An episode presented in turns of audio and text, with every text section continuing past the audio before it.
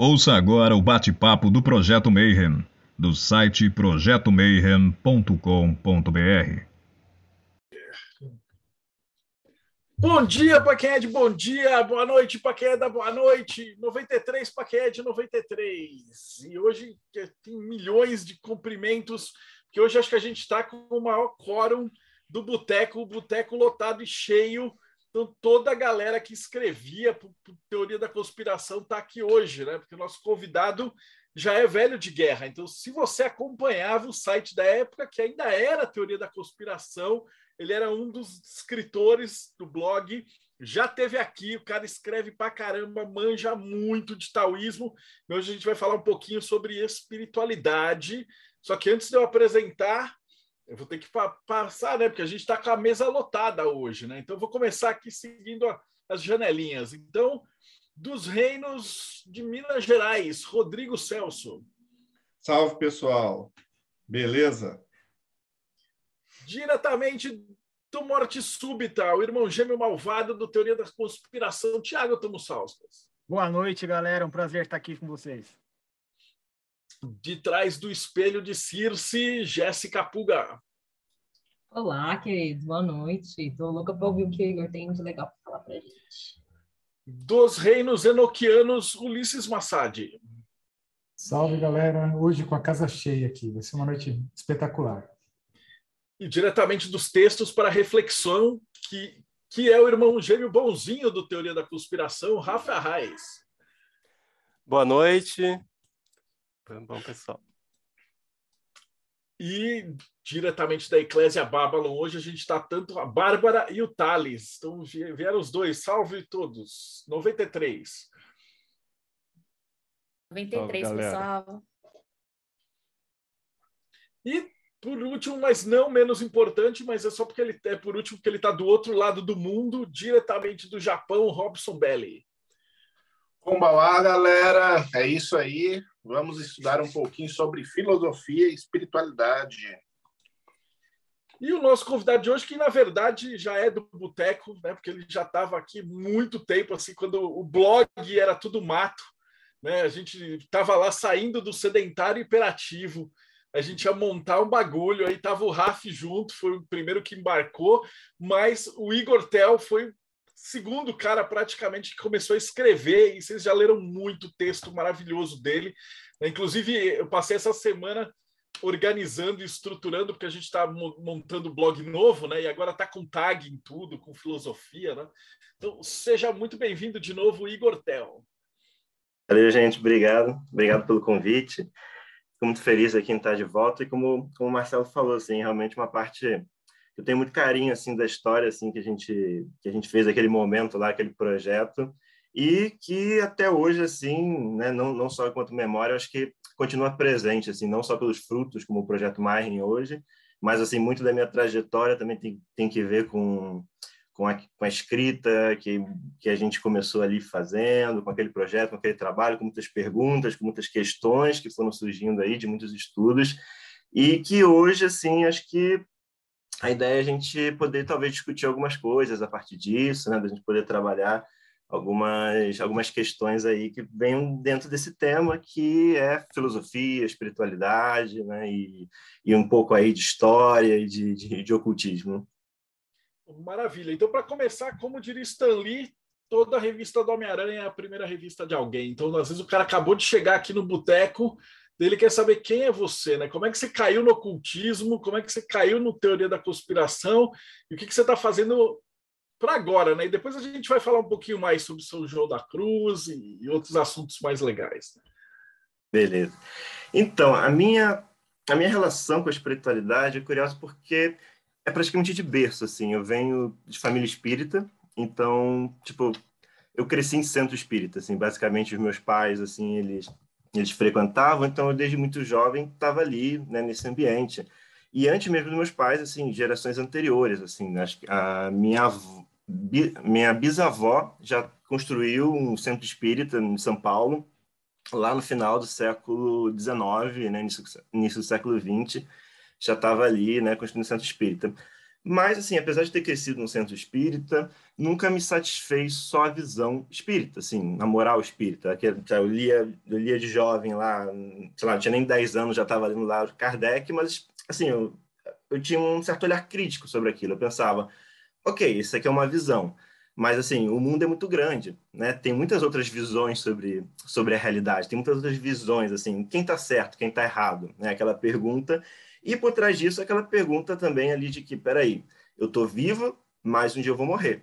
Né? Assim, a, a morte estava ali, né? Assim, eu vivo num universo que a gente está de, desde jovem. Tem até um, um filme do Woody Allen, assim, que depois eu vim até me identificar, que ele ele diz assim, né, que quando criança ele, não, ele deixa de fazer o dever de casa porque ele está com problemas existenciais, que ele, o universo um dia vai acabar. Então, para que, que serve a vida, né? Para que, que eu vou fazer meu dever de casa se um dia o universo vai vai vai, vai entrar em, em, em destruição e tudo vai acabar, né? Então, assim, de uma forma de uma forma parecida, também estava ali com minhas questões existenciais e para mim isso foi foi o que me incentivou a buscar né, desde jovem ali com internet, começo da internet ainda, né? É, ainda não era o que é hoje, assim, tantas redes sociais, mas ainda tinha aqueles sites mais né, antigos, aqueles modelos mais antigos, ficava pesquisando sobre coisas, é, sobre filosofia, sobre é, religião comparada. E, ao mesmo tempo, né, nerd, jogando RPG, fui conhecendo, por exemplo, a, a editora Daimon, os livros do Marcelo, RPG Quest, e foi nesse ambiente assim que um dia né, vinha topar com os, os textos do Marcelo lá no Sedentário e, e Hiperativo, né, que é aquela coluna que ele tinha, e, e de, repente, de repente eu olho, pô, esse nome aqui eu conheço de algum lugar, né, eu vou lá na, na minha, nos meus livros e falo, pô, o cara aqui do RPG e tal, tá aqui e aí, e aí foi isso, né? Então ele está começando a ler ali com o texto do Marcelo, depois veio, enfim, né, o Teoria da Conspiração, o, o Projeto das Colunas, foi quando eu conheci o Raf também. É, o Rafa também é um parceiro aí, a gente tem vários trabalhos juntos, né? Muitas das minhas publicações saíram em parceria com, com as edições do Texto para Reflexão. E, então, basicamente é isso. Assim, meu interesse sempre teve aí, de um certo modo, isso motivou muito da minha escolha profissional, porque quando né, cheguei na, na, época da faculdade, final da adolescência, decidi optar pela psicologia, um pouco por esse interesse, aí vamos entender o que, que é isso, o que, que é a mente, como é que isso funciona, mas também nunca me satisfez só na psicologia, era curioso que, para falar a verdade, nem as matérias que eu mais gostava era da psicologia, eu, eu saía da, da, da faculdade e ia, para uma livraria e passava mais tempo na sessão de filosofia do que na própria sessão de psicologia, né? Que eu achava até legal aquela parte da cognição e tal, mas me interessava muito mais a história do pensamento, me interessava muito mais entender, né, a, a, nível mais profundo mesmo, do que que aquelas ideias querem dizer, né? O que que o que, é a vida, o que, é a existência, né? o que, que tudo isso quer dizer no final das contas, né? qual, qual é o, o se há, há, ou não algum propósito para isso, né? qual é o significado, né? o porquê.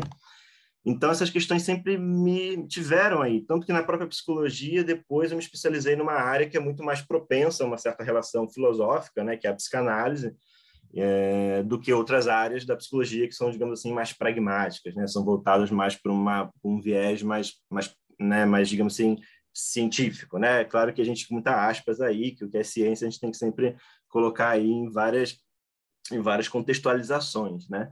Mas, mas é nesse sentido, assim, né? Então, um pouco minha, minha, minha, a minha, minha trajetória passa um pouco para aí, mas sempre pontuado para essa questão aí da espiritualidade, sempre de uma visão também de tentando entender a espiritualidade de uma maneira é, digamos assim, universal, né? no sentido de perceber o que, que há de comum, o que, que há, né? o que, que há de diferente, o que, que há né? por trás disso que a gente chama aí, o entende por espiritualidade, né? o que, que isso que está presente aí, desde que né, começa a civilização, você tem aí já né, deuses aparecendo, e né, talvez não seja só né, como, como seria a visão mais científica tal, né, como, como é, posta nos últimos séculos como uma espécie de primitivismo. Né? Acho que tem alguma coisa maior, porque tem, se você for ler a mitologia, se você for ver né, as produções que existem, são é de uma riqueza, né, de uma riqueza, de uma complexidade ali, né, simbólica, que muitas vezes ultrapassa coisas que a gente não consegue nem falar e explicar de uma maneira, digamos assim, racional, né, digamos de uma maneira mais pragmática. Então, é um pouco nessa tentativa né, de ver é, o conhecimento não só como uma, uma marcha né, do, do progresso, como sentido de que hoje a gente necessariamente sabe mais do que antes, porque a gente tem a ciência, assim nesse sentido, mas entender que diferentes tempos têm a sua racionalidade, a sua própria lógica, a sua própria forma de pensar, né, diferentes culturas, diferentes pessoas também, né?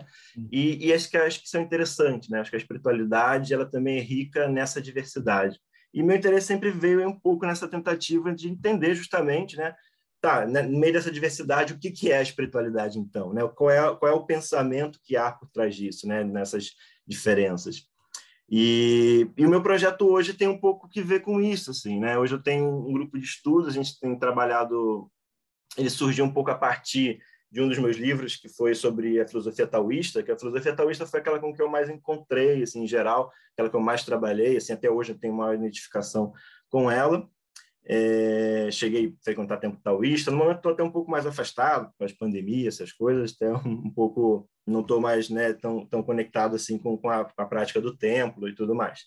Mas, mas assim, meu interesse né, veio para o taoísmo, e a partir desse, do taoísmo surgiu um grupo de estudo, assim, vamos ver essa espiritualidade e tal, e conectando com conceitos também mais modernos, né, como assim, no sentido, não moderno no sentido de ser melhor ou pior, mas no sentido de pensar com ferramentas que nós temos hoje, como, por exemplo, a psicanálise, né, que é uma, uma construção aí de que tem 100 anos apenas, né, mas que nesses 100 anos também se produziu muitas coisas aí é, novas, produziu certas coisas originais aí que nos ajuda a entender muitas muitas coisas do passado também, né? De a gente poder, de certo modo, até traduzir, trazer para uma certa linguagem mais contemporânea. E um, um, um desses né, trabalhos aí que acho que já mais nesse, nesse período mais, mais atual, assim, do que eu tenho feito, tem que ver com o, o último e-book que publiquei até com, com o Raf, lá na, nas edições Texto para Reflexão, que foi o, o gozo espiritual em São João da Cruz, né? São João da Cruz, esse, esse personagem importante aí do, do catolicismo, mas também do misticismo cristão, né? Espanhol, de Ávila, e, e que vai ter uma relação muito curiosa com o cristianismo, que, que, que parece por vezes até apesar de ele ser abraçado dentro aí, né, ele é um santo para, para o catolicismo, ele tem até uma, umas posturas até heréticas, né, para, para, o, que, o que seria a ortodoxia aí, né, do, do cristianismo. E dentro desse, desse o que é mais interessante, né, desse, desse, dessa construção dele é a aproximação poética que ele faz, né, com essa experiência mística, né, a, a aproximação poética que ele faz com, com alguma coisa ali que ele está tentando explicar, que ele está tentando traduzir em palavras. E a poesia talvez seja aí um dos melhores recursos que a gente tem justamente para poder falar sobre isso, né? Como eu estava falando aqui dessa espiritualidade, né? Que é complexa essa espiritualidade, né? Que ela é um pouco, né? Diversa que tem alguma coisa aí do real, assim, no sentido de que alguma coisa que escapa nossas palavras, nossa tentativa né, de colocar isso em palavras, talvez seja justamente na poesia, nessa despretensão, assim, nessa pouca pretensão da, da, da, da poesia em né, trazer uma certa lógica ali, mas operar a partir de uma outra lógica, de certas sensações, de certos afetos, traduzir alguma coisa ali, colocar em palavras de alguma coisa simbólica, como talvez São João da Cruz faz né, na, na, famosa poesia né, sobre a Noite Negra da Alma dele, a grande obra-prima dele poética, que vai ter ali né, um certo ensinamento sobre o amor, sobre a união mística, sobre o que seria essa, esse o casamento espiritual, né, também com certos paralelos de casamento alquímico, né, e outras e outras e outras relações aí dentro do mundo do né, do misticismo. Enfim, tentei fazer um resumo assim, né, breve na medida do possível e não sei se tem questões, como é que a gente, como é que a gente faz agora? Assim. Tem, tem sim. Você falou a palavra herético aí, meus olhos brilharam. É, se você puder falar um pouquinho sobre quem foi São João da Cruz, para a gente entender a poesia dele, a sua análise sobre ele, para melhor entender a pessoa primeiro. Se puder explicar para a é. gente quem foi ele. Tá. São João da Cruz, ele foi um, um monge, né, assim, dentro do, do, do, de uma vida monástica, dentro do cristianismo, e, claro, ele tem ali, né, uma... Ele se dedica dentro de, de, em Ávila, né, à vida monástica, e em alguns momentos ele até tem umas, umas certas, umas certos conflitos com isso, né? Ele chega a, ser, chega a fugir, tem um momento que ele chega a ser capturado ali dentro daquelas rivalidades, né? De, de, de, de enfim, né, feudais ali naquele sistema espanhol ali no final do no final do, do, do século XV, né, século XV. E, mas assim, o grande ponto dele, né, é que ele vai, ele vai, ele fazer parte assim de uma certa, de um, ele vai trocar cartas, por exemplo, com Teresa de Ávila, né, ele vai fazer parte ali de um, de um certo movimento que está surgindo nesse momento dentro da linguagem cristã, que é uma espécie de uma, uma, uma, visão mística, né? uma visão da experiência religiosa através do amor. Que, curiosamente, né, se, a gente, se a gente olha esse, esse elemento de uma forma isolada, a gente olha de repente assim, ah, de repente surgiu um monte de, de, de, de de, de monges aí a falar do amor, a falar de, de um certo uma experiência mística, né, e de uma certa poesia com, com esse tema, né, o que, que o que, que, brotou aí, né? Mas e justamente ali numa certa região muito específica, né, da, da, da Europa, que é a Espanha, por exemplo, o norte da Espanha, um pouco o sul da França. Se a gente for lembrar um pouquinho antes, o que, que acontece na Espanha é justamente a dominação né, da, de Al-Andalus, né, que é o território da, da Andalucia hoje que é quando os árabes né, tomam ali uma parte da, da Europa. E justamente né, nesse movimento, assim, né, é, é, você tem ali um certo encontro cultural. E nesse encontro cultural, o que chega na Europa ali é o sufismo, né? O sufi, que tem uma, uma, justamente uma das bases do pensamento, né? Essa ideia de uma espécie de um amor universal, né? Dessa visão do amor como uma energia é, que transcende a todos nós, né? O amor como uma espécie de, de, energia que perpassa a todos nós. Então vai ter um, um, filósofo que até faleceu recentemente, um pouquinho antes da pandemia, foi em 2019, é, um filósofo espanhol, chama Luiz Racioneiro, ele vai fazer um estudo desse, desse, desse, de, desse, dessa curiosa relação, né? Ele vai até interligar a chegada do sufismo na Europa com uma certa influência sobre o surgimento do amor é, romântico, né, que o Denis de Rougemont também vai fazer uma obra muito interessante, O Amor no Ocidente, né, sobre isso, mas uma certa influência do, do sufismo através desse, desse amor místico, dessa visão do amor enquanto uma experiência mística, para influenciar, de um certo modo, né, essa, essa, essa, essa, essa, essa espiritualidade europeia, surgindo com, por exemplo, né, o, o, amor cristão, mas também ali uma certa ligação com o trovadorismo. Né? O que é o trovadorismo? É uma forma específica de lidar com o amor. Né? Porque a gente pensa, o que é o amor, por exemplo? Né? O amor é uma palavra né, que pode significar muitas coisas para nós. Né? Tanto que os gregos tinham diferentes palavras para representar isso que a gente chama de amor. Né? Não quer dizer que eles tinham vários amores diferentes, mas isso que a gente entende por amor como uma, uma palavra só, né? como um, um, uma espécie de um guarda-chuva, que a gente chama de diferentes coisas, o amor que eu sinto pelos meus pais, o amor que eu sinto pela minha namorada, o amor que eu posso sentir pelo meu filho, por um amigo, como chamo tudo da mesma forma, os gregos tinham diferentes nomes para isso. Podia ser um amor como ágape, né, ligado mais um amor mais fraternal, um amor enquanto filos, né, da própria filosofia, né, o amor ao saber, mas filos de um amor filial, do amor que você tem mais para alguém que é da sua família. O eros, que é um amor mais ligado à paixão, né, a própria erosia, né, o próprio sentido mais da paixão, do passional. Então, é, essa chegada ali, né, de, desse discurso do amor na Europa, ela, ele, ele, ele, entra um pouco na cultura e, e, cria uma nova visão do amor ali, de um certo, uma forma de relação é, amorosa ligado a uma espécie de idealização, né, de uma idealização que passa por uma via espiritual, né, uma, que se a gente for ver, né, por exemplo, os discursos trovadorescos que chegam até hoje, assim, a gente vê em histórias medievais, a gente vê, por exemplo, o cavaleiro, né, que vai salvar a donzela de um dragão, né? Uma, uma donzela que é pura, uma donzela ali, né? É virgem, intocada, tão superior a ele que ele nem merece uma, uma, uma, né? uma donzela tão pura como ela, uma donzela ali inalcançável.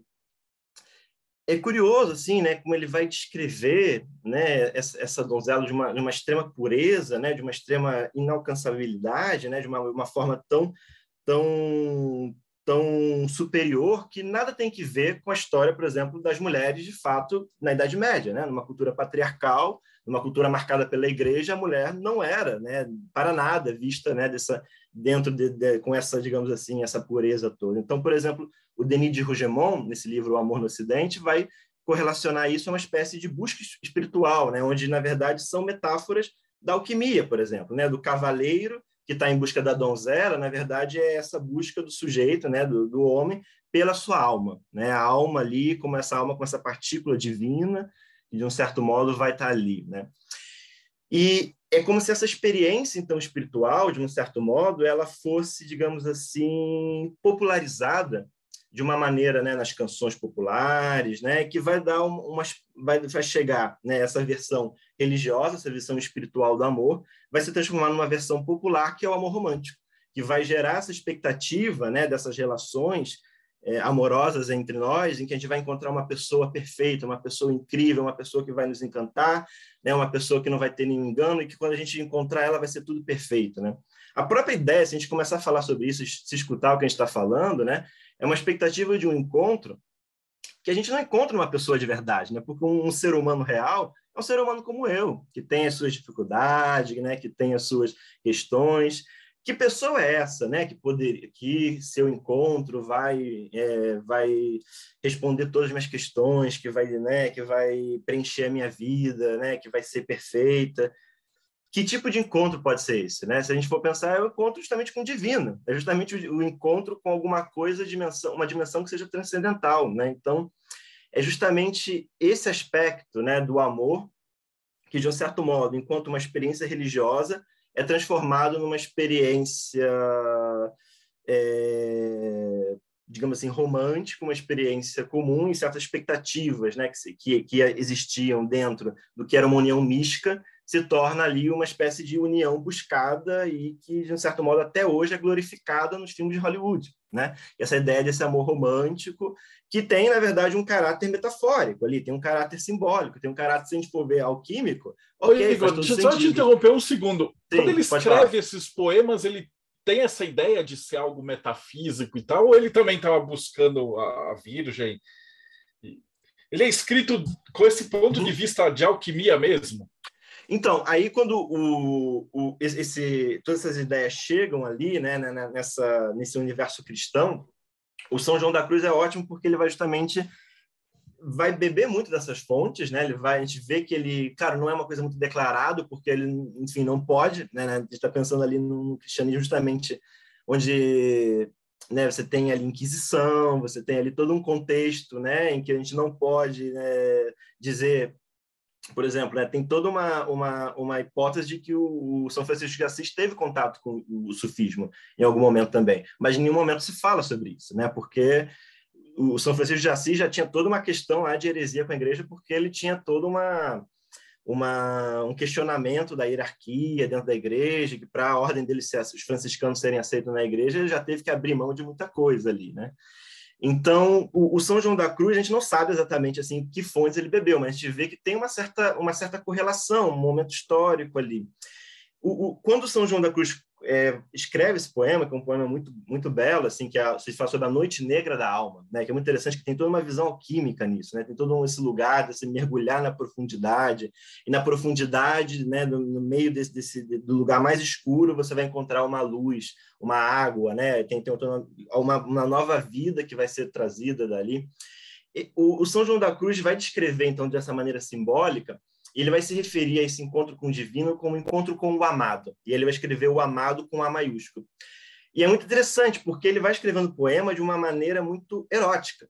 E uma maneira muito erótica para quem é um monge, né? que é outro ponto, né? que está ali num certo voto de castidade. Então, ele escreve assim, de que numa noite, de repente, ele sente certo, um certo fogo tomar conta dele, né, numa noite ali, que uma noite silenciosa, alguma coisa que perturbava ele, que ele não podia. Ah, e detalhe, ele escreve numa perspectiva feminina, né? Então, assim, o eu lírico, né, personagem né, que o João, o São João da Cruz escreve é uma personagem feminina. Então, é uma personagem assim como, como uma mulher que no, que no meio da noite é assaltada por isso e vai de encontro, né? Vai em busca ali desse desse amado, né? E a, e a, e a, e a descrição desse encontro, nesse desse desse casamento, desse, desse romance que se desenvolve, é extremamente erótico. Assim, ele fala do, dos fios do cabelo, da mão no pescoço, né? E ao mesmo tempo é uma coisa profundamente espiritual, né? Ao mesmo tempo que ele tem um tom erótico, assim, tem um tom erótico não não pornográfico, mas erótico mesmo, assim, né? no sentido é, de, um, de um de uma certa sensualidade nesse encontro, ao mesmo tempo ele está falando com o encontro com esse amado com A maiúsculo, que tem uma figura divina, né? ele pode ser ali uma representação crística, né? pode ser uma, uma representação de Cristo, pode ser uma representação do próprio Deus em si, mas ele descreve ali como uma espécie de ato de amor, né? É um, é um encontro que depende pelo amor. Sim, pode falar. Posso fazer, aproveitar agora, né, que está passando por Sim. essa parte do amado. Você já falou aí do sufismo, já falou de São Francisco de Assis. Eu queria só acrescentar, né, como eu como é, sufi, né, eu faço parte da ordem sufi Naqshband, já estudei Irumi, traduzo Irumi é, tem tudo a ver com a poesia de Rumi e outros sufis, realmente. Né? Eles, eles se referem a, a, a Allah como amado. O Rumi várias vezes usa justamente essa palavra, e o Rumi veio antes de São João da Cruz. É, a ordem de São Francisco de Assis se chamava, dizem que se chamava os irmãos menores, porque os irmãos maiores seriam os sufis que ele encontrou né, em, em, ali na região do, do sul da Europa isso não tem como confirmar, mas eu acho que faz todo sentido também, até pela forma como eles se vestiam, é, eles lembravam derviches, né? Porque o próprio Chans de Tabriz, para quem conhece a história de Rumi, que encontra com Rumi, ele se parece muito com São Francisco de Assis, de certa forma, se vocês forem parar para analisar. É, e acho que era isso que eu tinha para comentar. A, a outra coisa também que, que eu queria comentar, mais uma anedota, porque na, na poesia sufi, é, eles falam muito do vinho que é proibido, né? O, o, islâmico não pode beber vinho, né? Mas eles falam muito do vinho. Só que é o vinho que não se colhe da videira, que tem um, um poema de muito, muito famoso sobre o, o, o giro suf, que é o sama, né? Então, nós estamos embriagados de um vinho que não se colhe da videira. Só que essa poesia foi traduzida para o Ocidente, chegou eventualmente nos Estados Unidos, chegou no Brasil também, e, e, e, eu já ouvi falar, né, já vi também vídeos é, de gente que declama poesia de Rumi é, tomando vinho. Né? Então, você vê como isso, isso tem um paralelo muito grande com essa coisa do amor é, idealizado do trovadorismo que chegou até hoje como uma coisa romântica, que é uma coisa que nada a ver, uma coisa que é espiritual. Se você não entende isso é, lá na fonte, você fica totalmente perdido. Você vai ficar recitando o poema de Rumi bebendo vinho. Faz o menor sentido. Então, era só para comentar isso mesmo. Uhum. É, eu vi que um monte de gente levantou a mão só antes de, de passar, de, é, passar a palavra.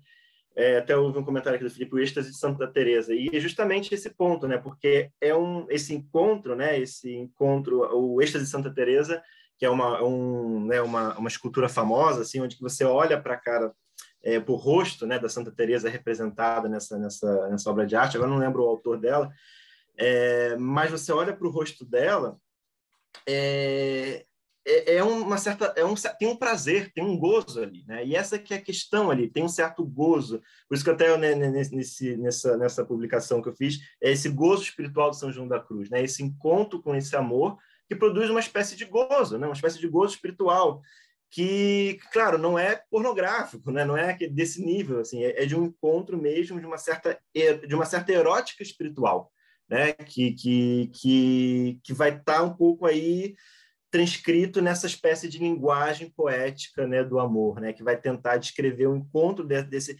desse, desse, esse, essa transcendência, esse encontro místico, né, como, como, não como o despertar de um sofrimento, né, digamos assim, de uma ascese, né, de uma prática de mortificação, como é tão comum na Idade Média, né, antes disso, mas justamente como um encontro né, com alguma coisa ali de um, de um certo júbilo, né? de um certo de um, de um encontro místico e, e, e, e gozoso mesmo, né? porque produz ali um, né, um, um certo êxtase.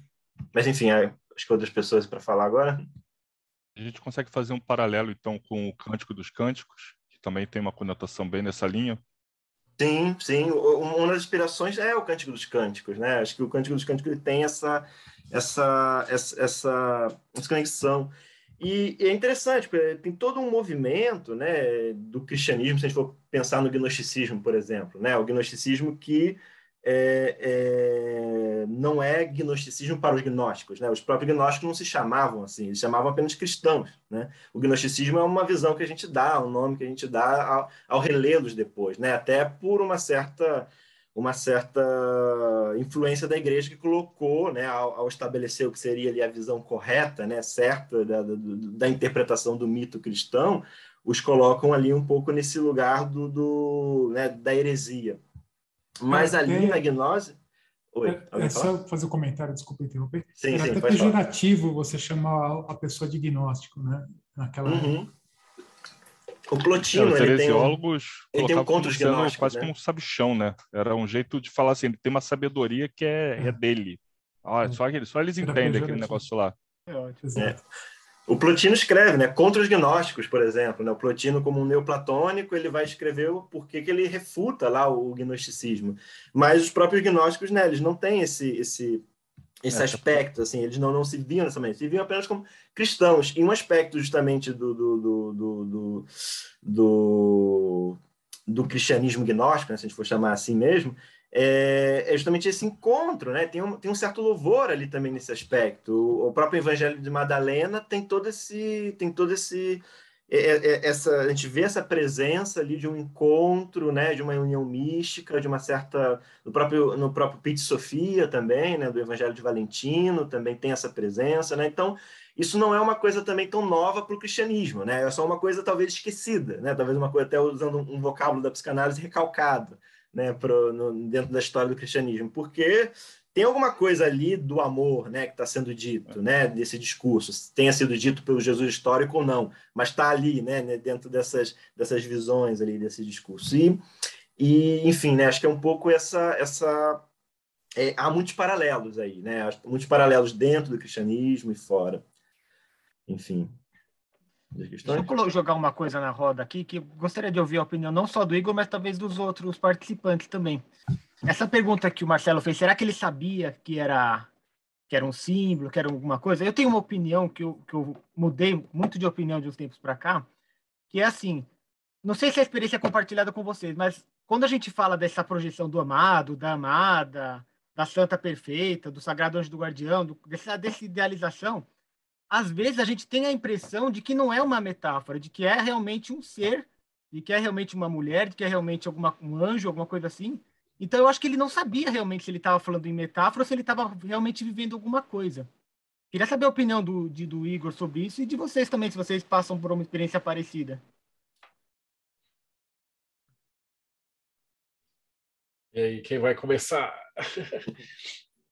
Eu acho essa, essa ideia de, que o Igor estava falando já bem antigona, porque ele traz toda aquela base da, de contos de fada, e você vai ter a princesa, e, e todos eles bebem e são mais ou menos da mesma época, né? Então, no mesmo período, era mais ou menos um lugar comum.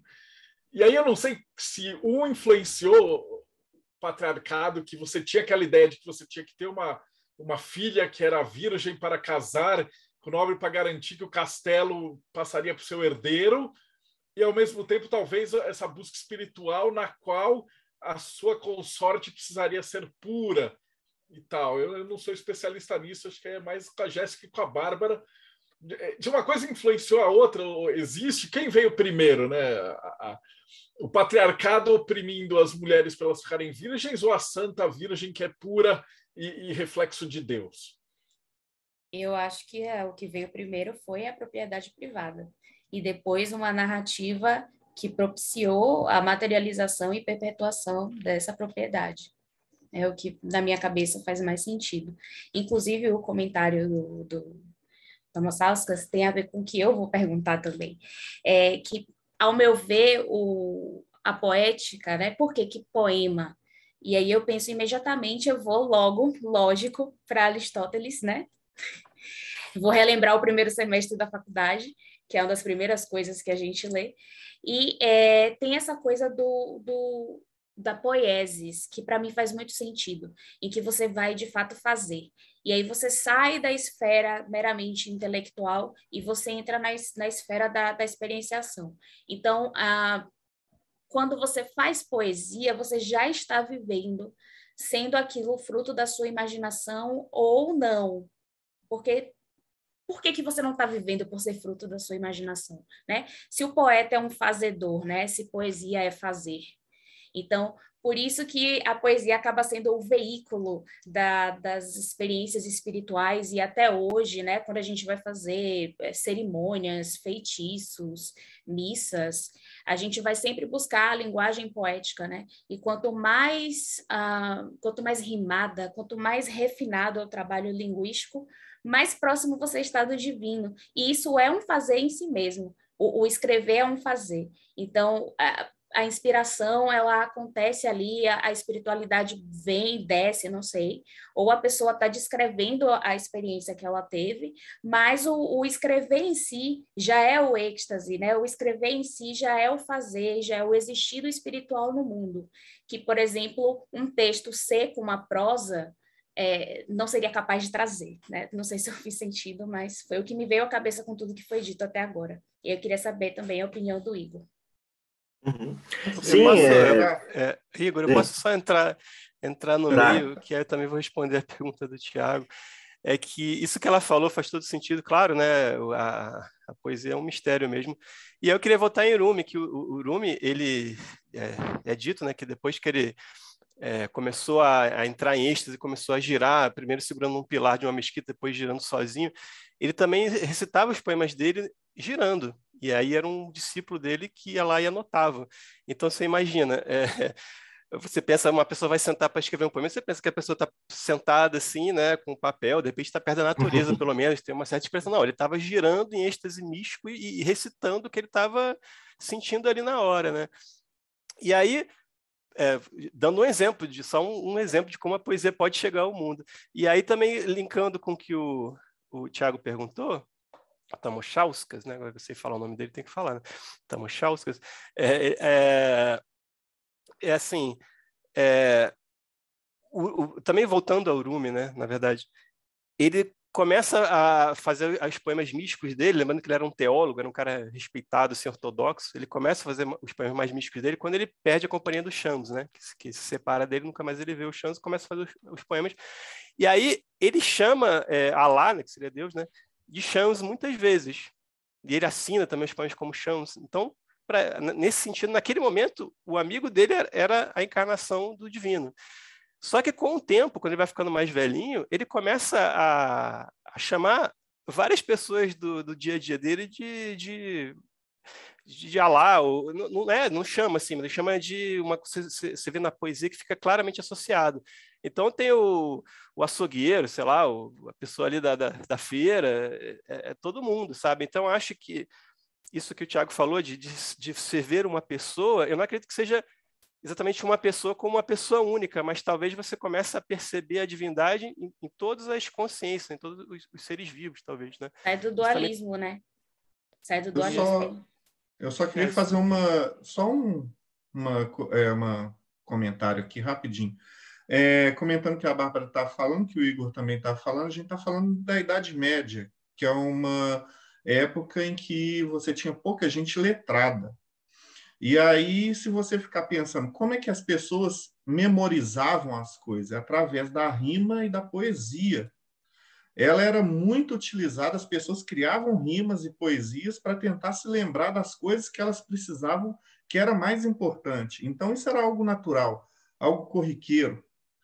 É... Era só isso, por enquanto. Não, é o, a, a, poesia surgiu assim mesmo, né? A poesia talvez seja uma das coisas que veio antes da escrita, na verdade, porque ela ela é uma coisa que, que nasceu para ser rimada, mesmo intimada, e as pessoas se lembravam por causa disso, porque elas não eram letradas, como você falou. E só recentemente que a gente começou a ter mais poemas que não precisam ter rimas, né? Porque não faz mais muito sentido, né? Ela, ela perdeu esse espaço que ela tinha. Ela não é mais essencial de um, de um poema que ele seja rimado, ritmado, que, que seja.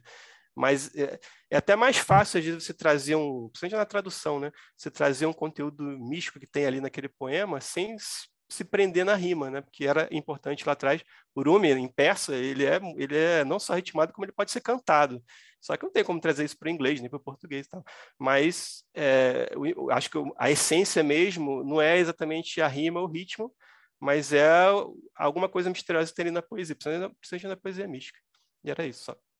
É um negócio que me deixa maluco é como é que vocês conseguem traduzir poesia com rima. É, eu já fico fascinado por isso, desde assistindo o filme da Disney, né? Que os caras têm um trabalho absurdo de traduzir. Isso é uma musiquinha.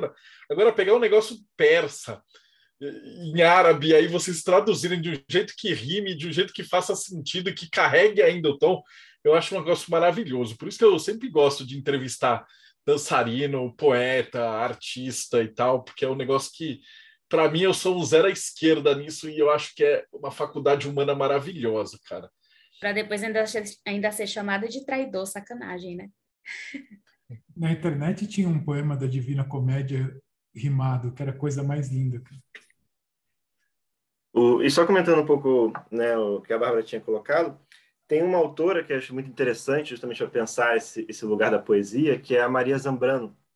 Ela é uma filósofa do século XX, filósofa espanhola, teve durante muito tempo é, fora da, da, da, Espanha, porque ela fez um alto exílio na época da ditadura, né? então ela só retornou depois e, enfim, faleceu em 91, faleceu no início dos anos 90, mas ela vai propor, justamente até recuperando o Aristóteles, né, que você tinha comentado, é, ela vai propor uma a razão poética, né? ela vai pensar justamente assim, que existe uma razão poética, existe um logos poético, existe uma, uma racionalidade na poesia também, porque a gente muitas vezes cria uma certa é, que a gente tem um pouco aí culturalmente nessa ideia de que ah não você tem um lugar que é o lugar da razão, um lugar digamos assim racional e você tem outro lugar que é o lugar dos sentimentos, dos afetos. Então a gente está um pouco assim entre razão e emoção, como se a emoção não tivesse também uma espécie de racionalidade, como se também não, não tivesse ali digamos assim, né, não a, talvez a, não seja a mesma razão da lógica, né, não seja a mesma razão ali pragmática,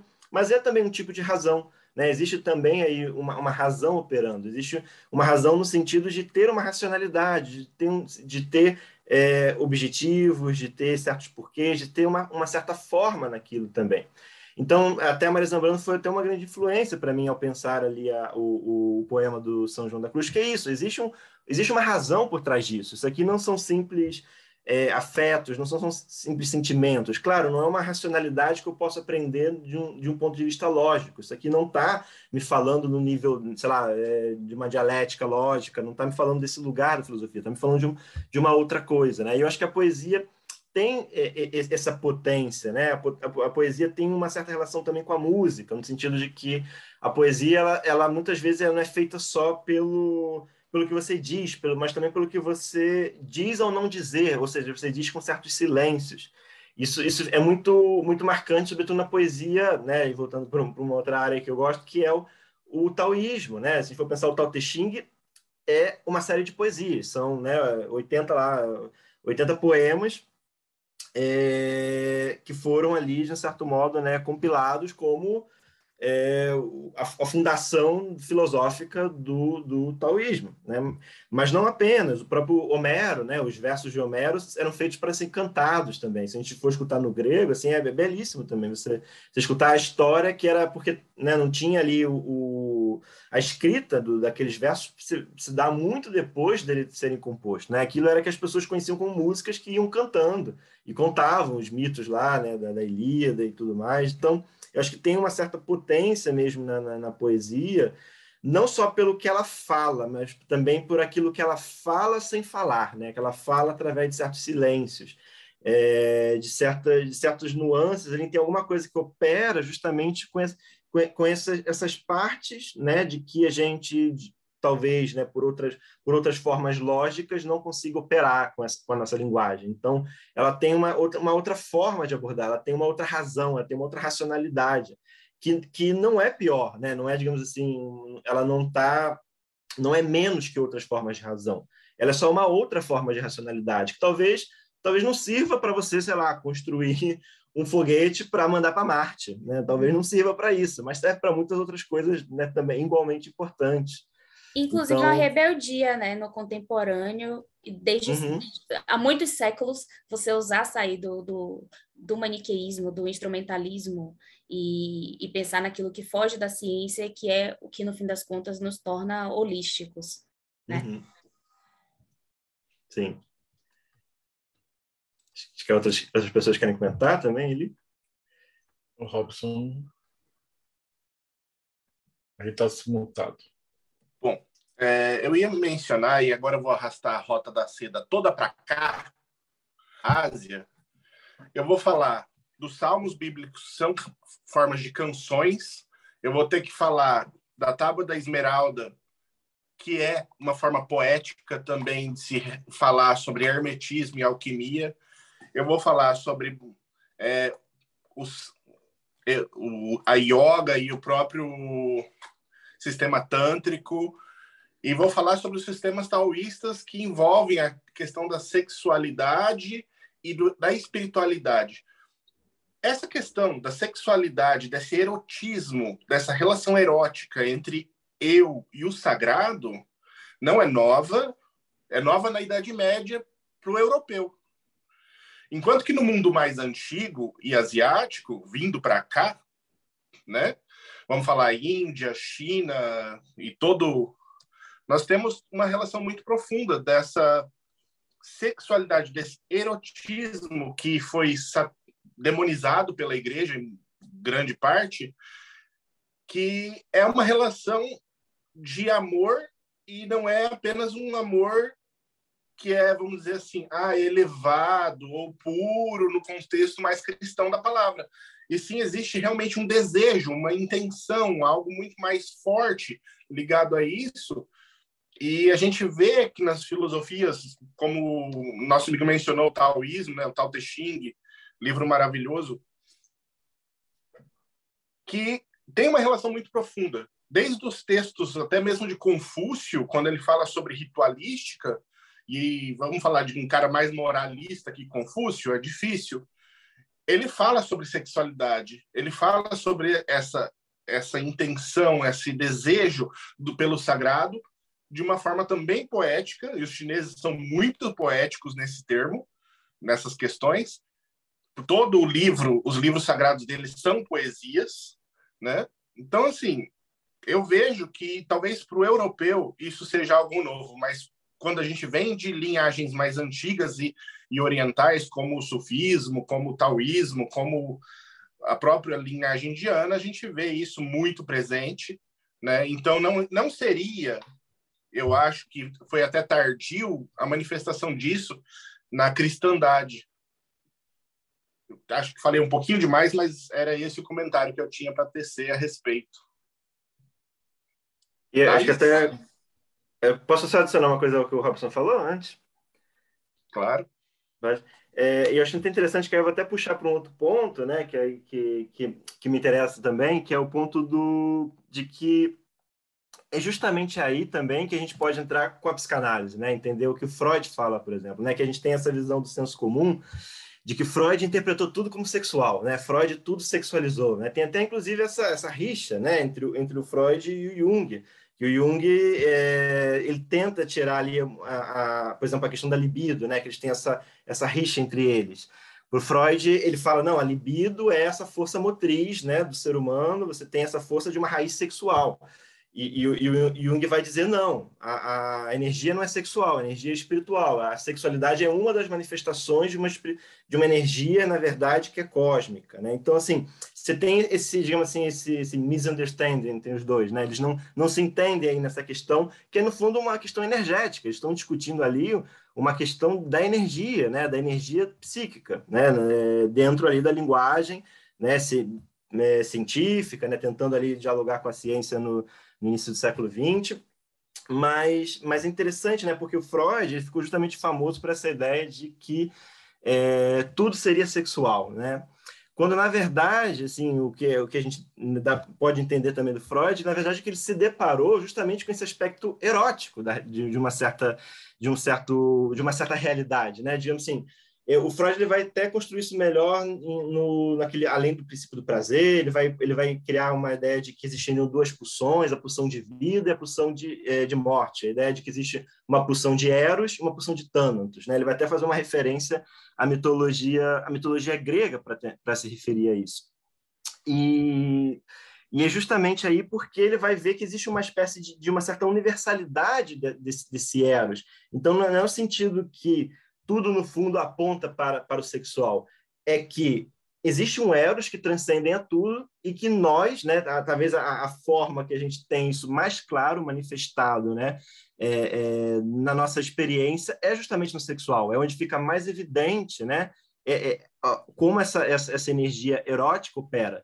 Que no fundo, para Freud, vai ser essa pulsão de vida, né, essa pulsão de vida, da vida que permanece, da vida que, que, que sei lá, que vem lá desde, né, de, de do, do, nascimento ali, essa vida, essa energia vital ali que teria estaria lutando contra um, um, um antagonismo, né, que seria essa pulsão de morte, esse, esse, que, né, em algumas visões, não vai ser nem a morte enquanto si, vai ser uma, vai ser lida enquanto uma transcendência, enfim, vai ser um pouco essa, essa questão energética. Mas é justamente interessante por isso, né, que é, e, e, né, como até o Robson falou, até tardio, né? Você vê Freud aí discutindo isso, né, no início do século XX e sendo criticado por isso, né? Na verdade, Freud ele, ele acaba sendo excluído dos círculos intelectuais. A psicanálise no começo ela é até bastante perseguida, porque ele vem falar justamente de querer falar de uma certa sexualidade dentro da ciência, dentro de um mundo vitoriano. Igor, né? então, deixa eu assim, te perguntar só um negócio é, de leigão.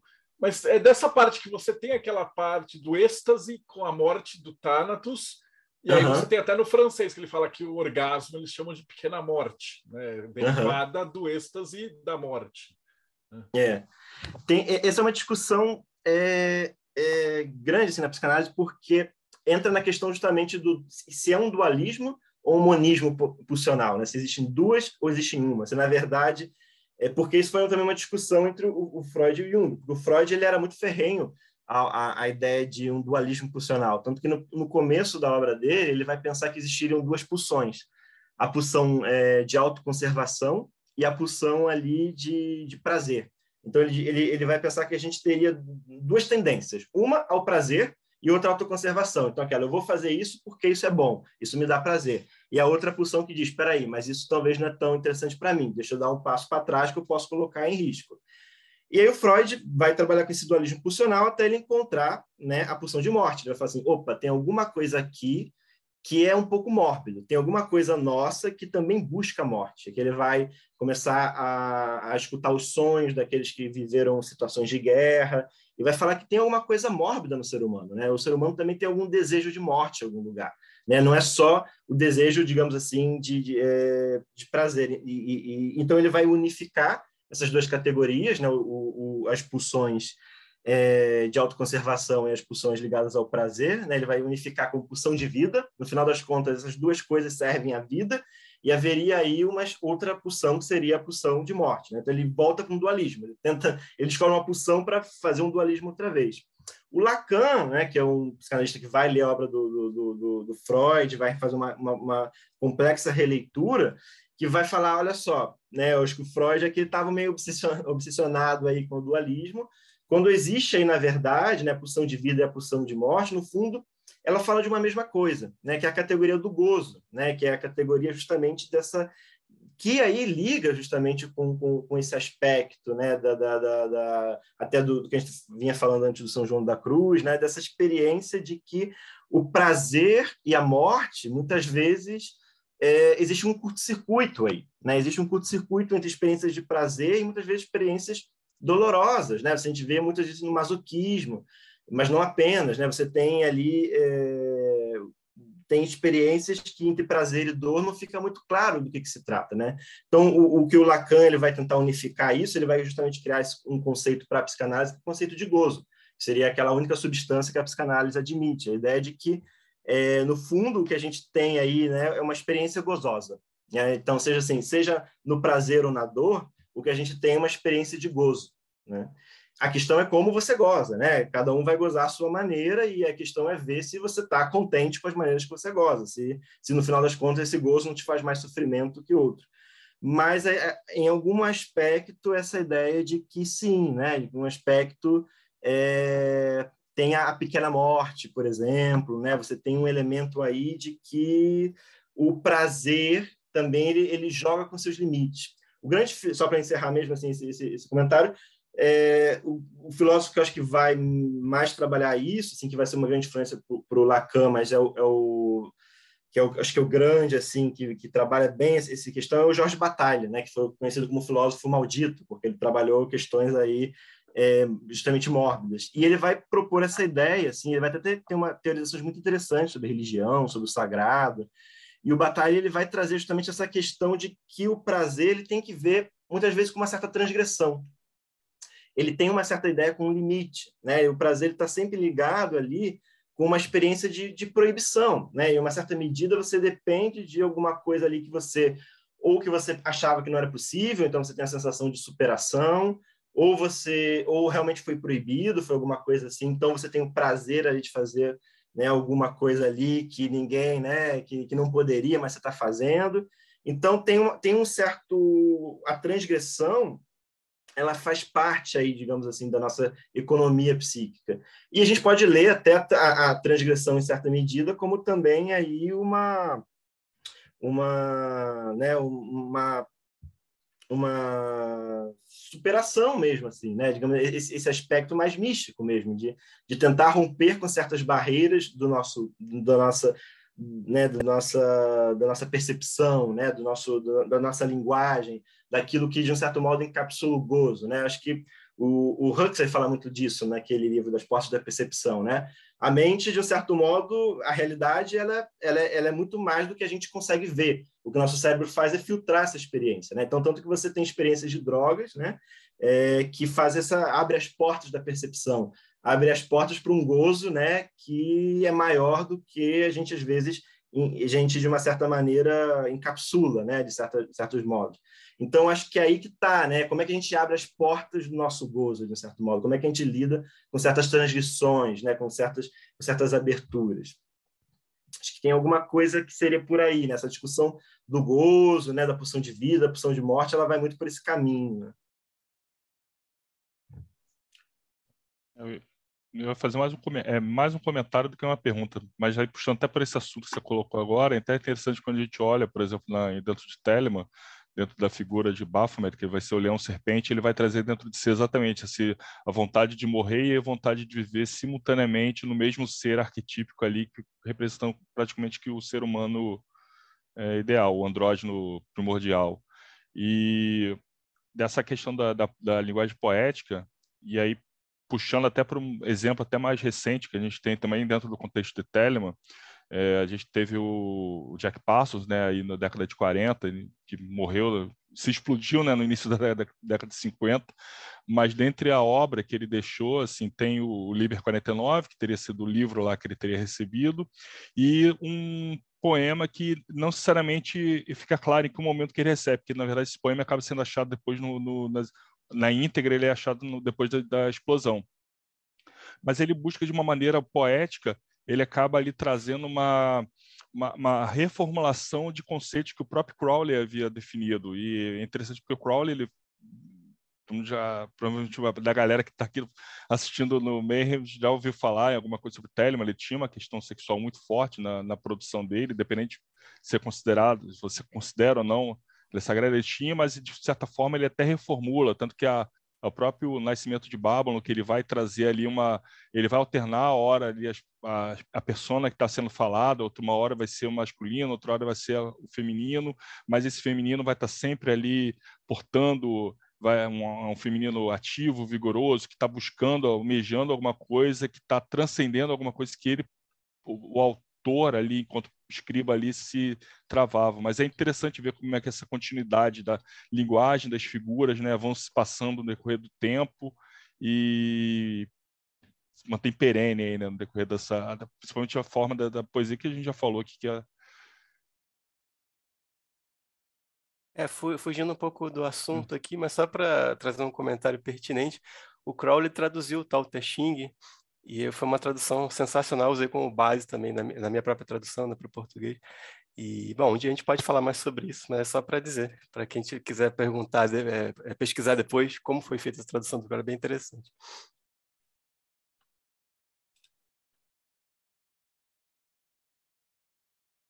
Ah, sou eu. Foi muito legal a sua aula. É, quando eu vi o tema, assim, eu estava pensando que essa coisa da filosofia da espiritualidade, uma coisa que tem bastante a ver comigo, assim, que eu acho que uma o que me levou a pensar em espiritualidade, a princípio, foi a filosofia. Eu acho que eu nunca entendi muito bem qual era exatamente a linha que divide as duas. Para mim é uma coisa meio meio tênue ali, né? E, e, acho que um, um, dos livros assim que me abriu muito para isso, que falando da linguagem poética, é o Profeta, né, do Khalil Gibran que eu gosto demais, e quando eu li esse livro, para mim, ele foi extremamente espiritual, né? Ele me abriu para questões, pensar coisas. E na época eu fui fazer um curso de filosofia e eu cheguei lá e eu queria conversar sobre esse lugar, sobre esse lugar do, do mistério que a filosofia me traz, sobre essa abertura do filósofo de, é, a princípio, entender que tudo é possível, né? E eu acabei me deparando com um academicismo dentro da filosofia que é muito racional, que ele é muito restritivo, sabe? Então, foi uma coisa que me deu um, um baque, assim, eu nem consegui terminar o curso, e daí isso que acabou me jogando mais, assim, para esse lugar da espiritualidade, porque era o que eu estava interessada em relação à própria filosofia. Então, para mim, se a filosofia é o fato de você pensar no seu próprio ser, não tem como isso não ser espiritual, porque as duas coisas são isso para mim, é a mesma coisa, né? É, mas o que você acha sobre essa, essa, essa dualidade, assim, dessa questão? Uhum. Tem um autor que vai falar justamente sobre isso, que é o Pierre Hadot, um autor francês. Ele tem uma, uma obra que vai se dedicar sobretudo sobre bom, tem muitas ali que livros diferentes, mas ele vai gerar muito em torno sobre as questões que ele chama de exercícios espirituais né, na filosofia antiga, sobre principalmente na Grécia antiga. O que, que ele vai defender, né, o Pierre Hadot? O Pierre Hadot, inclusive, é uma influência muito grande para o Foucault depois. O Foucault que vai pensar a história da sexualidade, que vai pensar também aí o cuidado de si, né, relação. Mas o, o, o Pierre Hadot ele defende, ele defende que na Grécia Antiga, todo aquele papo filosófico, no fundo, é um papo místico. Né? Ele vai dizer assim: o que é que estava discutindo ali é, é, o cosmos, é a nossa ligação com o cosmos. Se a gente for pensar os estoicos ali, então, é, toda aquela história lá de que, ah, que agora está um pouco esse papo meio capitalista, neoliberal, de você ser um empreendedor, de você aceitar, não sei o quê, ah, o que, você aguenta ali, da, da sua vontade, não se frustrar. Existia uma filosofia por trás disso, né, que às vezes é esquecida, que é esse, é esse lugar de que existe uma grande ordem, existe um grande logos do mundo, que você é apenas uma pequena parte dele. Né? Então tem uma conexão cosmológica por trás disso. Então, o que o Pierre Hadot vai dizer é que existe na antiguidade uma série de, de, exercícios espirituais, de práticas espirituais, sobretudo ascéticas, né, de uma ligação ascética, que vai com o tempo se transformando né, numa, numa filosofia mais centrada na questão do saber. Né? Então, assim, você tem o que o Foucault chama no passado, que é o cuidado de si, que é mais a, a, filosofia como uma prática de si, como uma prática, digamos assim, hoje a gente chama de autoconhecimento, mas isso não é talvez a melhor palavra para a gente se referir a isso, mas você tem uma prática de si, de um exercício de si, que vai pouco a pouco se transformando, né? Isso tem que ver aí com a chegada do cristianismo, com a, com a escolástica, com o desenvolvimento um pouco da filosofia, que vai migrando para um lugar de que a grande questão, né? Se a gente for pensar da filosofia na modernidade, por exemplo, o que é o conhecimento? Né, o que, que é o que o Sócrates já falava também. Você tem até o, o Teteto, né, que é aquele texto do, so, do Platão, que ele cita lá o Sócrates falando sobre o que, que é o conhecimento.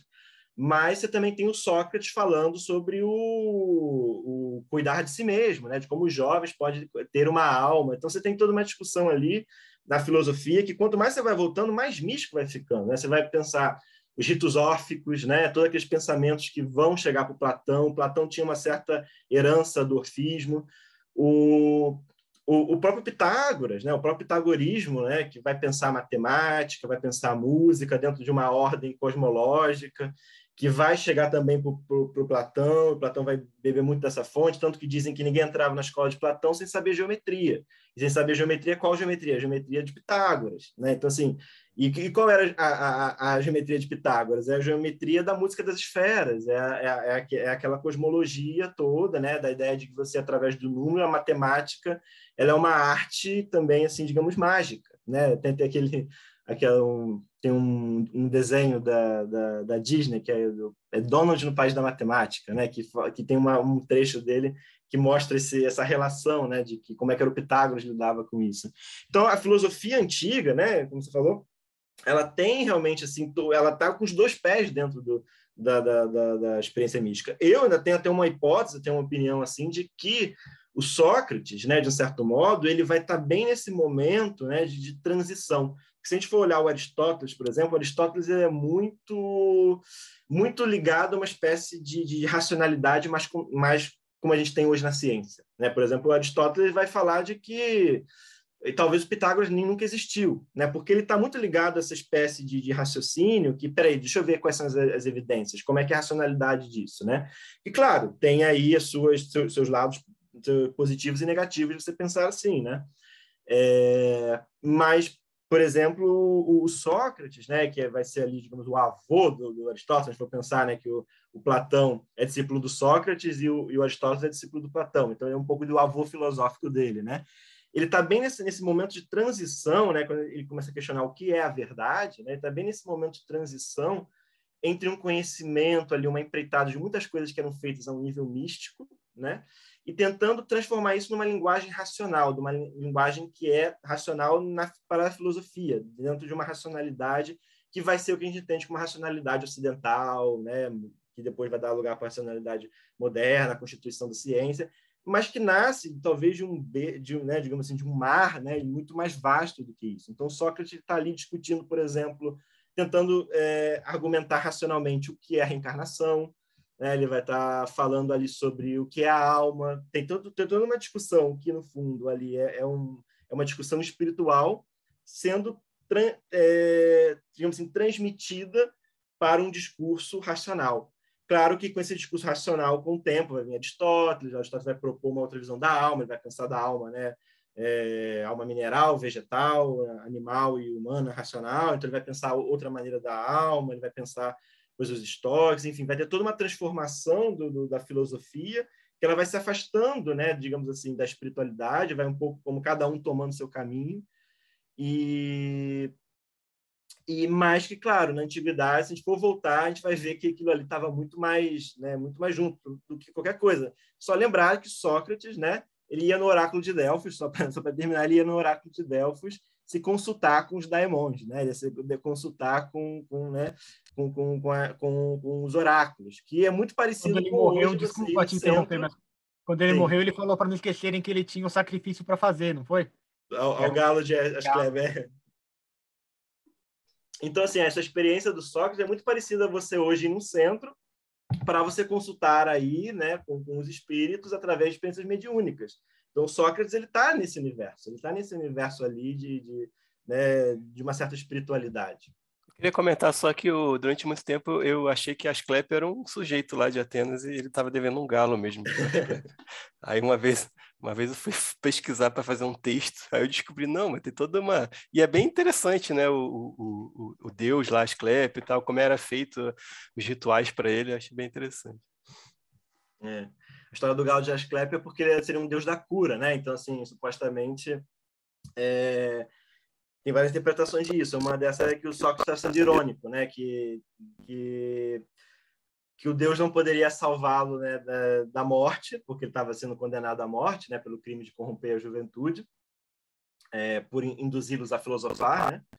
E aí ele falaria isso como um ato irônico, assim, de que paga um, galo a Asclépio porque ele estaria ali, né, digamos assim, não poderia salvar da morte. Ou, a uma outra interpretação, que paga um, um, um galo a Asclépio porque, na verdade, eu estou me libertando da vida, né? Seria já uma outra visão de um Sócrates que, na verdade, está falando assim, Agora não, porque todo todo o discurso, né, desse desse desse texto, final é o Fedon, a imortalidade da alma, né, o texto do Fedon.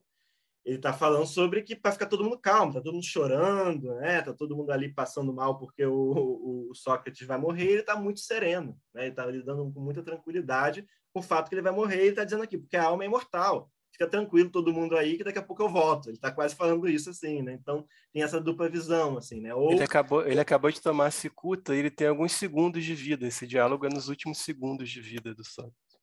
Uhum. Exatamente. Oráculos de Delfos, então, é o primeiro terreiro de Macumba que nós temos conhecimento, pelo jeito. Deve ter até antes, né? Acho que deve ter, o galo, muitos antes. Tomar Nossa, a peregrinação para Delfos é muito louca de você procurar, tipo, o processo que era para a pessoa chegar em Delphi é um negócio muito doido. Mas é, a gente precisa promover urgentemente esse casamento poliamoroso dos saberes de novo, porque a vida com certeza era muito mais colorida quando a gente era permitido enxergar de uma maneira mais holística, né? E leiam a Hermenêutica do Sujeito de Foucault, que é maravilhoso.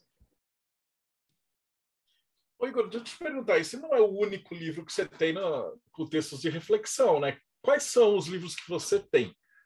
Tá, com, com o, o texto que eu tenho, com os textos para reflexão, eu tenho O Caminho da Natureza, que foi um texto que eu trabalhei a filosofia taoísta.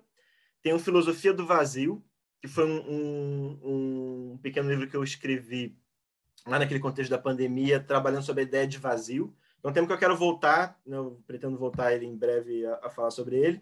é, não sobre a categoria do vazio, quero falar mais sobre a categoria do silêncio mesmo, mas que eu trabalho que o taoísmo. Ah. Só para dizer que o Filosofia do Vazio provavelmente é o seu livro mais lido, porque ele está é, é, tá é. gratuito e é bastante baixado lá na Amazon, tá? tem e-book é. de graça, quem quiser eu, baixar lá. Eu sempre recebo comentários dele.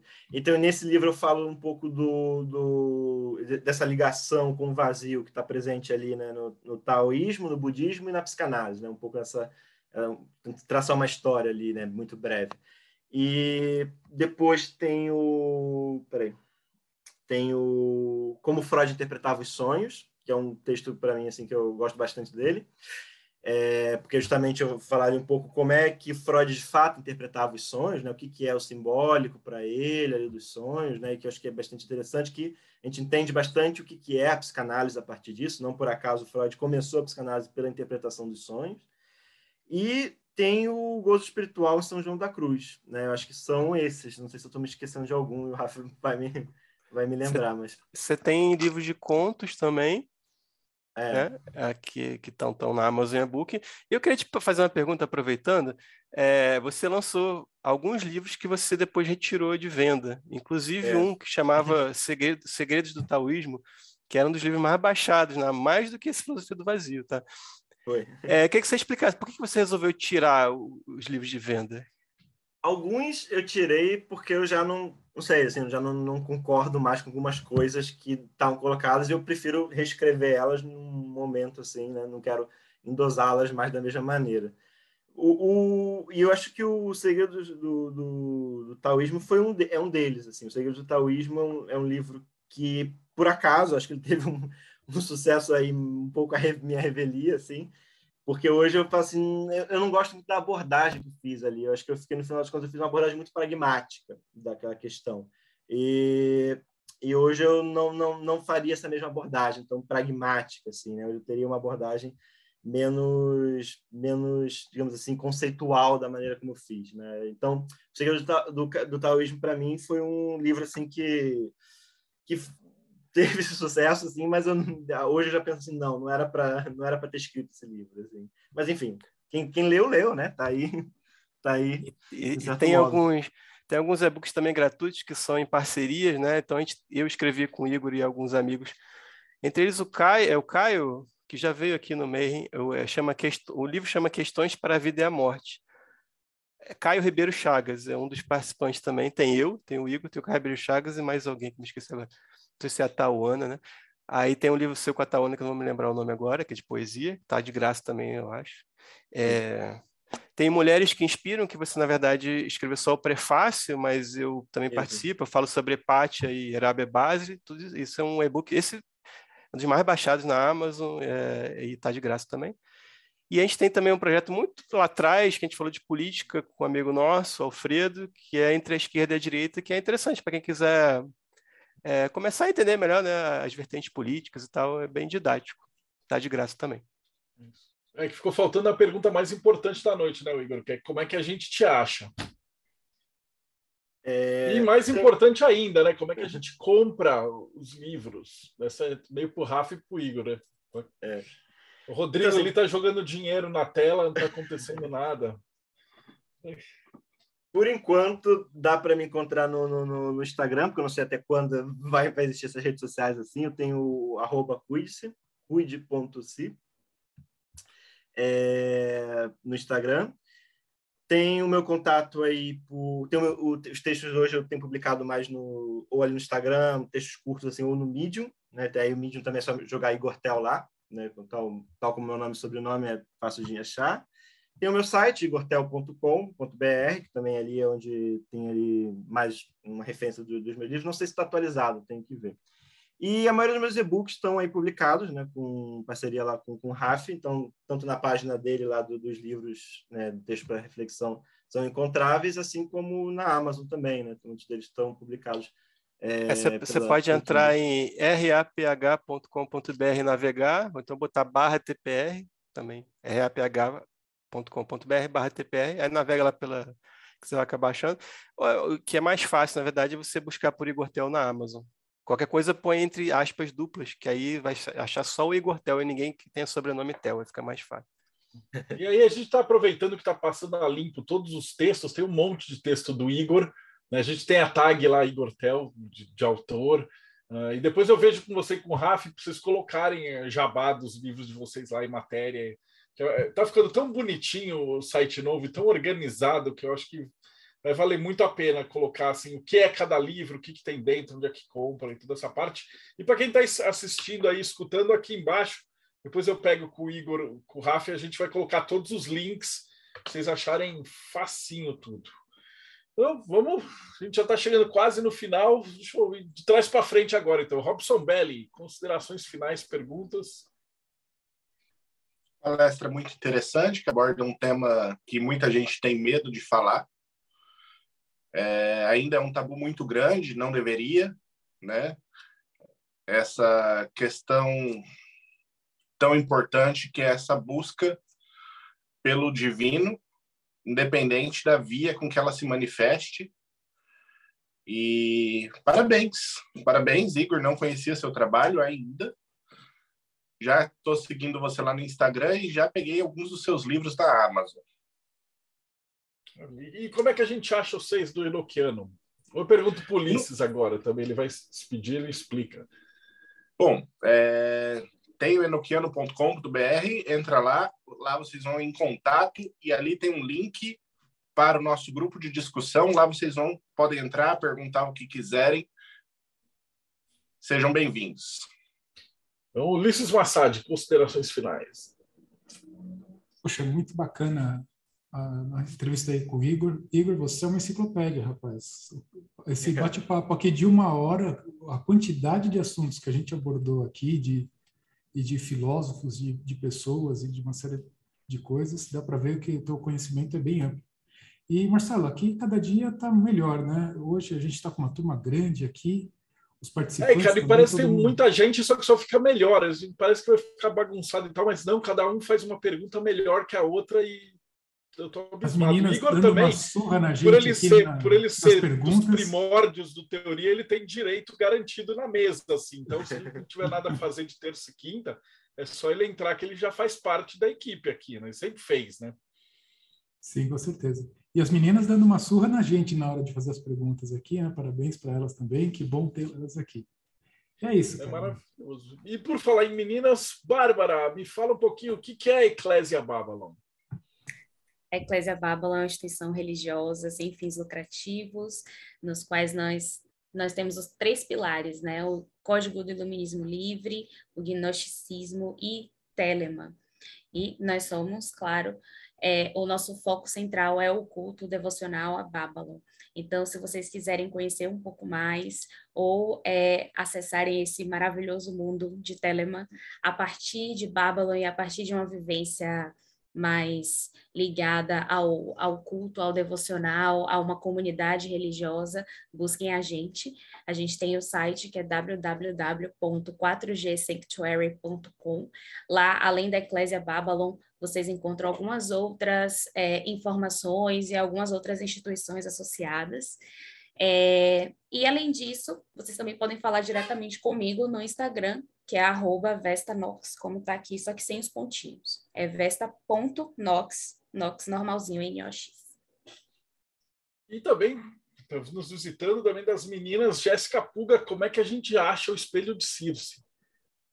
Bom, o Espelho de Circe, só entrar no nosso site, www.espelhodecirce.com.br. A gente está sempre criando conteúdo, artigos, criando. A gente está agora começando a fazer nossos conteúdos em vídeo, que vai ficar bem legal também. E a gente tem reuniões que a gente faz a cada 15 dias, um grupo de mulheres, um grupo de homens. Por enquanto dos meninos a gente ainda não começou, estamos com das meninas, mas é onde a gente está investigando o que a gente chama aí de feminino místico e de toda essa jornada da mulher e do autodescobrimento, como a gente pode juntas se ajudar aí para criar um espaço mais saudável para todas as mulheres e, consequentemente, dos homens, né? Porque esse, esse, essa situação aqui não tá boa para ninguém. Maravilhoso. E Rafa, como é que a gente chega? E principalmente o Rafa é o cara responsável por editar esses, esses livros e tudo. Textos para re, reflexão, né? No reflexões, Isso, texto, reflexão. Para, texto, para, texto para reflexão. É, vocês, vocês, eu sou um cara que escreve um blog, o blog se chama Texto para Reflexão. E aí você me acha em raph.com.br. Mais ou menos desde 2013 eu virei uma editora, não sou uma editora real, na verdade eu trabalho com autopublicação, né? Então eu traduzo muitos grandes autores no domínio público, tenho meus livros também. E aí o, o, Igor, quando ele publica, ele publica na conta dele, né? Ah, o, o, grande, o grande computador Celeste lá também, que está na sua conta, por exemplo. É, então não é uma empresa, mas a gente simula que é uma editora, porque fica mais bonitinho assim, mas eu sempre gosto de dizer que não é uma, uma formalmente uma, não tem CNPJ, digamos assim. É, e eu queria dizer uma coisa que aconteceu aqui. É, antes da, da entrevista de hoje, tem uma, um pessoal aqui com o próprio Robson, acabou de falar, não conhecia o Igor, né? E aí eles estavam tentando conhecer o Igor ali no grupo do, do Meir, no Telegram. E alguém falou alguma coisa que eu achei sensacional, que ele falou assim, ah, basicamente ele ajuda as pessoas a cumprir a verdadeira vontade. Então, acho que é, é, é um baita elogio isso, né? Não foi você, Robson, que falou? Acho que foi mesmo. É um baita, você vê que é, e é verdade. É, quando ele você falou isso, eu, na hora eu falei, puxa, mas é isso mesmo. Eu conheço o Igor há muito tempo, ele estava se formando ainda, ele tinha um cabelinho engraçado. É, eu lembro quando ele escrevia os primeiros textos, ele, ele colocava assim, Igor Tel, estudante de psicologia e tal, faz muito tempo. Pois é, você vê, você vê que ele leu bastante coisa. Então, uma das razões que eu não falo muito de psicologia no meu blog é porque eu acho que o Igor já está falando, sabe? Então, eu acho que ele me complementa muito bem, assim, a gente tem essa parceria. A gente não escreve tanta coisa junto, mas eu edito coisa dele, dizer, ajuda a publicar coisa dele, né? E a gente está sempre conversando, a gente tem muitos amigos em comum também lá no Rio de Janeiro, né? E é um cara sensacional. Acho que pô, daqui a 10 anos não sei nem onde ele vai estar, tá, né? Porque a gente tem uma diferença de idade, né? é inegável. Então, tipo assim, lógico, há 10 anos atrás ele sabia muito menos coisas que ele sabe hoje, mas imagina como ele vai estar tá daqui a 10 anos, né? Se hoje ele já está né, surpreendendo uma galera aqui, imagina daqui a 10 anos. Mas é isso, obrigado aí por, pela participação e foi, foi uma honra estar participando aqui também. Maravilhoso. E Rodrigo Celso, como é que está aí no Mayhem? Como é que a gente faz para chegar no Mayhem, acessar tudo isso aqui? Bem, é, o Mayhem é esse projeto aqui, onde a gente encontra, o pessoal se encontra para poder discutir assuntos assim de interesse. E nós temos um, um, um ai, financiamento recorrente, nossa, demorou a sair, no Catarse, aonde qual é a, o endereço mesmo, Marcelo? catarse.me barra TDC, que ajuda a promover a nossa revista Hermetismo, que é uma revista justamente que surgiu de, da galera, né? Eu, eu esqueci, que ainda estou aqui, o último da minha janelinha é o Thiago Tonossauskas, que ele faz parte aqui, como a gente estava falando, são, sei lá, já tem 10 pessoas, é quase que a Liga da Justiça, que cada grupo e cada, cada entidade, cada site fala de alguma coisa diferente, mas junto, né? Então, as perguntas que cada um faz estão tornando esse programa uma coisa assim sensacional, cara. Tiago, como é que a gente acha o morte súbita? O morte se súbita... tem lá no morte súbita muitos jeitos de entrar e atingir o gozo. Tem. Quem quiser procurar um jeito diferente de gozar é pelo com o espírito, com o seu e com o dos outros, acessa mortesúbita.net e faz alguns testes por lá. É um prazer receber vocês. É, todo mundo é bem limpinho por lá, fica tranquilo. e aí, juntando toda essa galera, né? Então, o pessoal do Espelho produz da Eclésia, Enoquiano, Morte Súbita, o Raf, o Igor também está convidado. Na verdade, ele já postou algumas coisas do blog que eu tenho tirado do Teoria, mas a, a ideia a gente surgiu de fazer a publicação da revista física, né? Agora a gente está focando mais nessa área, né? E no podcast, claro mas a ideia é que a gente possa aumentar o número de páginas, o número de autores, e a cada três meses a gente pega os melhores textos de cada um desses sites que você ouviu aqui, né, escrito por esse pessoal, e está compilando uh, os melhores textos. Né? Então, a cada três meses vem aí uh, um monte de texto legal de, de Telema, de uh, Sagrado Feminino, de putz, religiosidade, o que você imaginar, hermetismo, cabala, tem de tudo lá. Então é, é catarse.me barra TDC. Pô, Igor, brigadão, cara. Seja muito bem-vindo. Suas considerações finais. Obrigado, pessoal. Agradeço todo mundo aí que, que falou e gostei muito de ter trocado com vocês aqui hoje. Foi, foi, muito, foi muito legal. E, e é isso, assim, é, o, esse projeto é um projeto que eu tenho muito carinho, assim, pela, pela, pela antiguidade, por essa história e tudo mais, né? Acho que é muito... E acho que tem feito um trabalho muito, muito legal, assim, né?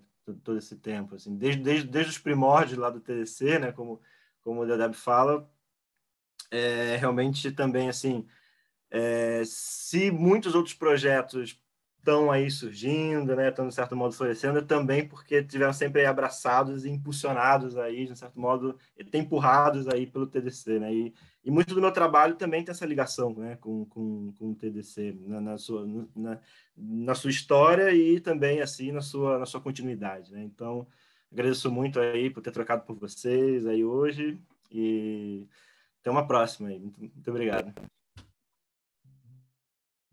Bom, maravilha. E eu deixei para o final, devia ter falado lá no começo mesmo, mas a gente não aprende ainda. A gente vai chegar no episódio 300 e se você acompanhou, tem que fazer como o Thiago falou, traz o algoritmo trabalhar para a gente. Então dá like, segue o canal, aperta o sininho, porque eu, eu vi isso numa outra palestra que fala assim: você está indicando para o YouTube que você gosta de conteúdo assim, e aí o YouTube vai poder recomendar mais é, conteúdos desse jeito para você. Então, os links de todos, todo mundo aqui está aqui embaixo na descrição. Segue o canal, dá like, põe o sininho e a gente se vê de novo no próximo Boteco do Mayhem.